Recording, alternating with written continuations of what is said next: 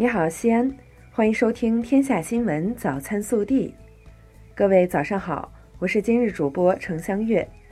今天是二零一九年五月二十三号，星期四。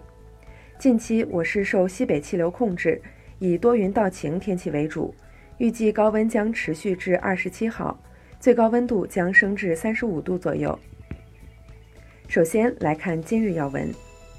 中共中央总书记、国家主席、中央军委主席习近平五月二十号至二十二号在江西考察，主持召开推动中部地区崛起工作座谈会，并发表重要讲话。他强调，要贯彻新发展理念，推动高质量发展，奋力开创中部地区崛起新局面。本地新闻：五月二十二号，市委召开常委会会议。传达学习习近平总书记在中央机构编制委员会第一次会议上的重要讲话。中组部学习贯彻干部任用条例座谈会、全国公务员工作暨贯彻公务员法座谈会、中宣部媒体深度融合工作推进会议、省扫黑除恶专项斗争领导小组会议精神，研究我市贯彻落实意见。记者二十二号从市统计局获悉，一至四月。西安坚持稳就业、稳金融、稳外贸、稳外资、稳投资、稳预期，全市经济运行总体平稳。五月二十二号，支持创业、激励创新创业英雄会海选西安站总决选在西安创新设计中心精彩上演。西安中院日前通报了扫黑除恶专项斗争开展以来所取得的成效。据悉，截至五月十四号，全市法院受理黑恶犯罪案件四十三件，一审判决三十七件，一审、二审共生效二十五件。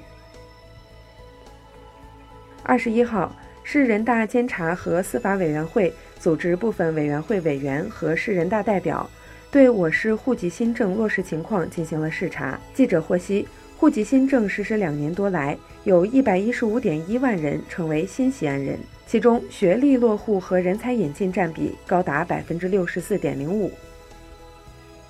记者二十二号从省交通厅获悉，日前，西安北至机场城际轨道项目工程质量验收合格，将于年内实现通车试运营。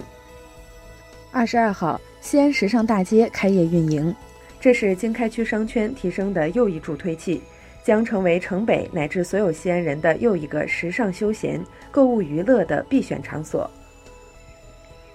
二零一九西安曲江半程马拉松比赛定于二十六号在西安曲江新区举行。为保证比赛顺利进行及比赛期间道路交通安全畅通，市公安局交通管理局将对部分道路分时、分区、分段采取交通管制措施。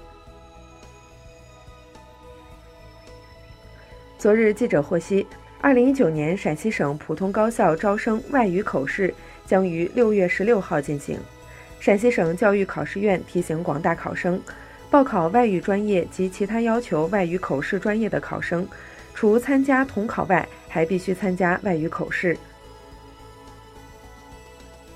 记者二十二号从省发改委获悉，陕西省一般工商业用电价格从七月一号起。每千瓦时将再下调四点七五分，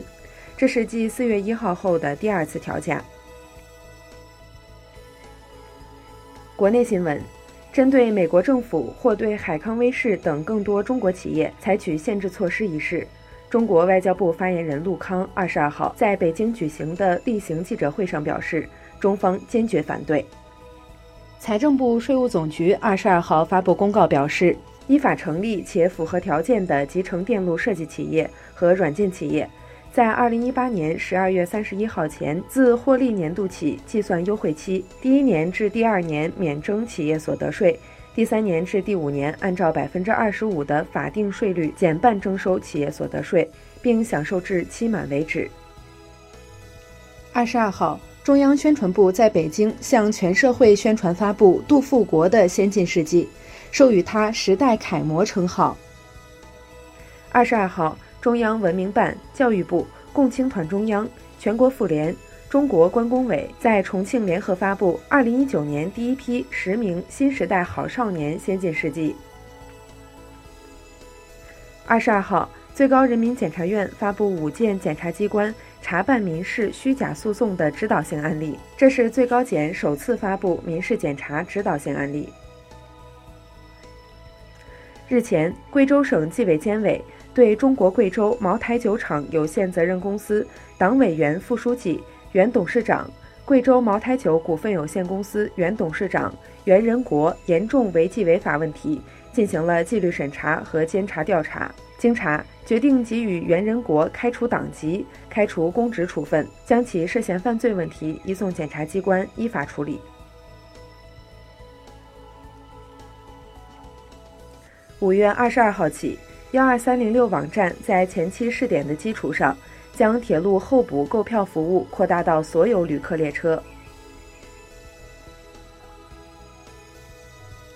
二十二号，浙江杭州余杭公安交警大队辅警姚小琪在引导处理一起两车追尾交通事故时，被一辆小型轿车撞伤，经抢救无效，姚小琪不幸牺牲，年仅二十四岁。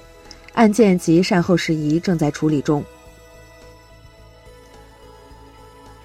二十二号，南京东方文理研修学院董事长、应天职业技术学院原党委书记王忠平和南京市应用技术学校校长张景，因在办学过程中涉嫌诈骗犯罪，被南京市公安机关依法刑事拘留。同时，该两人还存在着严重的违规招生等行为，导致部分学生和家长因学籍问题聚集。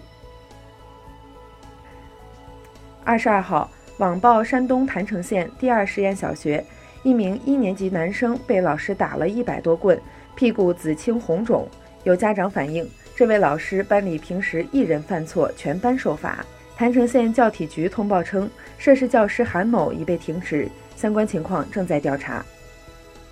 二十二号有报道称，中国移动推出首个五 G 套餐，此套餐出自浙江移动分公司，分四档，最贵二百四十八元。这四档套餐中，二百一十八元、二百四十八元的套餐内都含有一百 GB 的五 G 国内流量。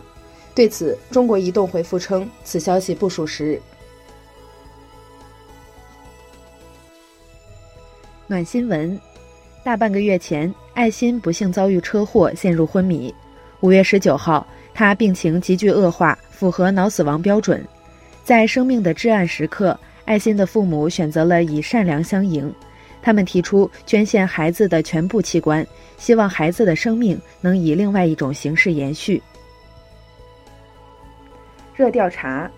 不久前突如其来的甲骨文裁员风波，引起了人们对中年危机的忧虑。尤其在技术急速更迭的 IT 和互联网行业，安全感正变得日益稀薄。某位高管在招人时甚至说：“过了三十五岁的便宜也不要。”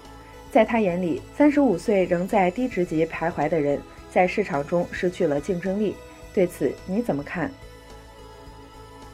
更多精彩内容，请持续关注我们的官方微信。明天不见不散。